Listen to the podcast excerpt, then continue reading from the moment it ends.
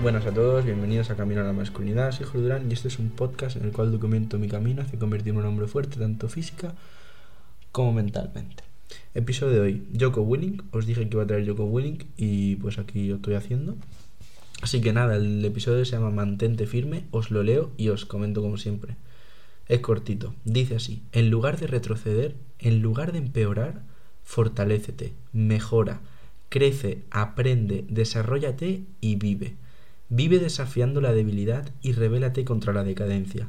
Lucha contra ellos mientras se arrastran hacia ti con sus ofertas de gratificación instantánea y recompensas inmediatas. Lucha contra ellos por cada centímetro de terreno que intenten conquistar. No cedas en ningún terreno, jamás. Como veis, es cortito, os lo he dicho. Eh, y nada, pues me viene bien en esta nueva fase en el sentido de trimestre, que empieza un trimestre nuevo. Y la verdad que mm, es como que han subido muchísimo el ritmo, tengo mucho más trabajo, mucho más que estudiar y aparte tengo dos recuperaciones, o sea que me tengo que mantener firme, eso está claro, porque lo que dice el, el capítulo es lo siguiente, o sea, lo primero que dice, en lugar de retroceder, tienes que fortalecerte. Si yo ahora me rindo y tiro la toalla, mm, va a ser suspenso tras suspenso y, y repetir un año, básicamente. Ahora la única opción que tengo es mantenerme firme y fortalecerme y mejorar. Y eso se hace estudiando más, en este caso. ¿De acuerdo? Entonces tengo que avanzar y tengo que no permitir que toda esta mierda se me venga encima y me tire. Y eso es lo que tenemos que hacer todos, ¿de acuerdo? Entonces, eh, cuando estés en momentos malos, en momentos difíciles, en momentos como el que estoy yo ahora, de ansiedad, de que has empezado un nuevo trimestre y de repente te encuentras que tienes que trabajar más que has trabajado en toda tu vida, pues no hay que dejarse caer, no hay que dejar que todo eso nos hunda, porque entonces estamos bien liados. Estamos bien jodidos si dejamos que estas cosas nos hundan, ¿de acuerdo? Entonces, ¿qué hay que hacer?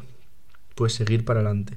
Yo a mí algo que me ayuda mucho es, por ejemplo, cosas grandes, tareas grandes como puede ser un examen, como puede ser un trabajo tocho, como puede ser cualquier cosa, me gusta dividirlo en cosas pequeñas para que sea más fácil de, atacar, ¿de acuerdo?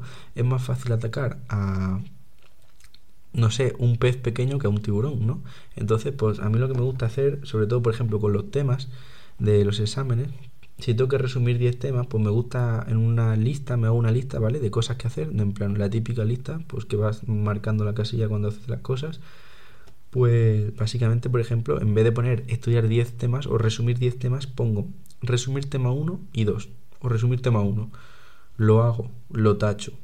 Resumir tema 2. Lo hago, lo tacho. Y así es una manera de organizarme cuando tengo varias asignaturas que son muy grandes. Y pues nada, que la manera de abordarlas no es agobiándose, sino es pues partiéndolas lo máximo posible e ir poco a poco, granito a granito. ¿De acuerdo? Esa es la clave. Yo creo, y no solo sirve para exámenes, también para trabajos. Si tienes que hacer un trabajo largo, si lo divides en varios trozos pequeños va a ser más fácil de hacer, ¿de acuerdo? Es más sencillo.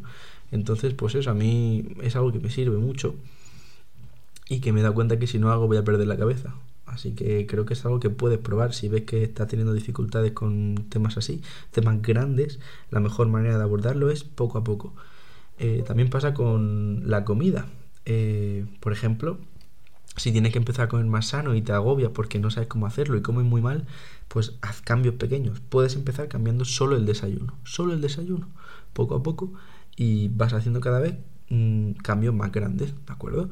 O si tienes que comer menos y ya comes bien pero comes demasiado, pues cada día comiendo un poco menos. Tienen que ser cosas que hagas poco a poco, ¿de acuerdo? Y que, pues eso, puedas abordar de manera más sencilla. Yo creo que esa es una de las claves para tener menos ansiedad y angustiarse menos por problemas de esta manera. Así que nada, espero que os haya gustado el episodio de hoy. Ya os digo que buah, se me vienen unos meses muy intensos. Tengo que aprobar las dos horas de recuperación y las nuevas asignaturas son bastante, bastante tochas. Y bueno, no me voy a quejar, ¿de acuerdo? Pero solo deciros que eso, que es tocho.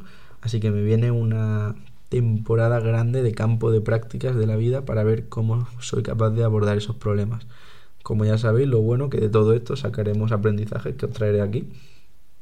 Así que nada, espero que estéis ahí atentos al podcast y vayáis escuchando.